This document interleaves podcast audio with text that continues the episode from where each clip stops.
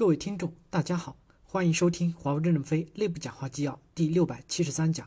主题：转发关于公司高端精英类、软件类人才面试方法调整的建议。二，我们要改变过去大糊弄的招聘方法，真正的专家、主管不上前线，HR 看简历面试又不深刻，导致大规模的进人、大规模的走人，不仅对公司不负责任，而且对员工也不负责任。一个青年的青春是有限的，耽误人家几年。对得起人家吗？我们要不断的充实队伍，也要选对需要的人，人家也需要选对人生的道路，请各招聘机构适当的整风。关于公司高端精英类、软件类人才面试方法调整的建议，公司当前面试的方法是基于过去大规模的招聘，以快速补充业务发展所需人力的诉求而逐步建立起来的。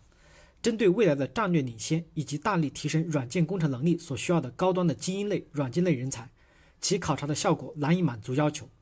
选拔和录用一个不合适的人才，不仅对公司相关的业务带来直接的损失，贻误战机，也会对公司的雇主品牌和人才的圈带来的伤害。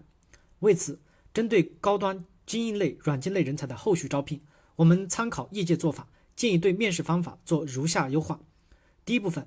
从使用与发挥好高端精英人才的价值出发，改进高端精英类人才的面试方法。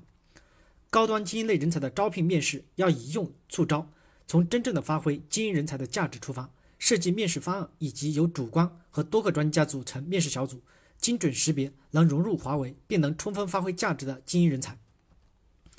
公司招聘高端精英人才的核心诉求是补齐技术专业领域的能力短板，尤其是在专业新业务领域。现在的人员往往能力不足，难以通过统一的一对一的面试方法精准的考察候选人。为此，借鉴业界的经验，对我司的精英类人才的招聘面试方法改进建议如下：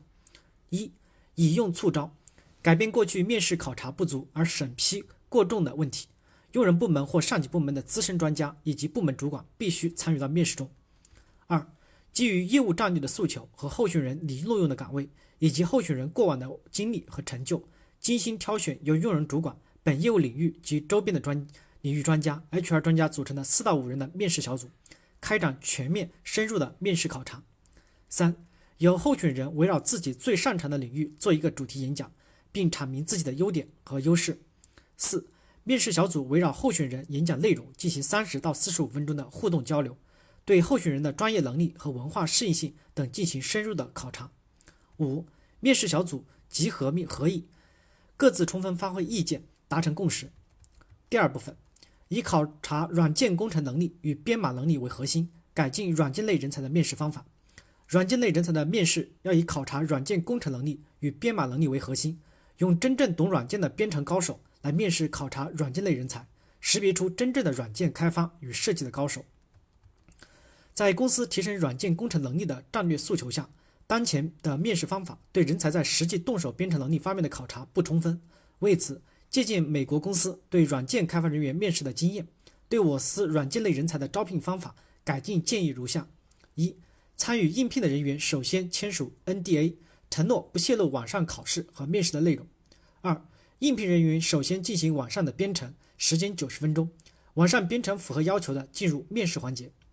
三。应聘人员可以选择一种编程的语言进行两轮面试，每轮约四十五分钟。面试官均独立进行面试考察，提前根据岗位要求设计编程考察题目，通过当面、当面或视频编程的方式考察实际编程能力及相关知识技能掌握的程度。候选人编程三十分钟，面试官提问与讨论十五分钟，每位面试官给出独立的评价意见。四、两轮面试的意见若一致，则给出相应的面试结论。若意见不一致，则追加一轮面试，并给出独立的评价意见，然后由面试官集体评议，给出结论。若有面试官坚持认为候选人不符合要求，按一票否决的原则处理。五、建立软件类人才的选拔官管理机制，由真正的懂软件的编程高手来把关人才的选拔质量，在全公司范围内按软件的编程能力选拔面试官，与现行的面试官的任职资格要求脱钩，实现名单管理。由公司统一使用，首批的软件类的人才的面试官由软件担保完 committer 优秀的软件架构师担任。第三部分，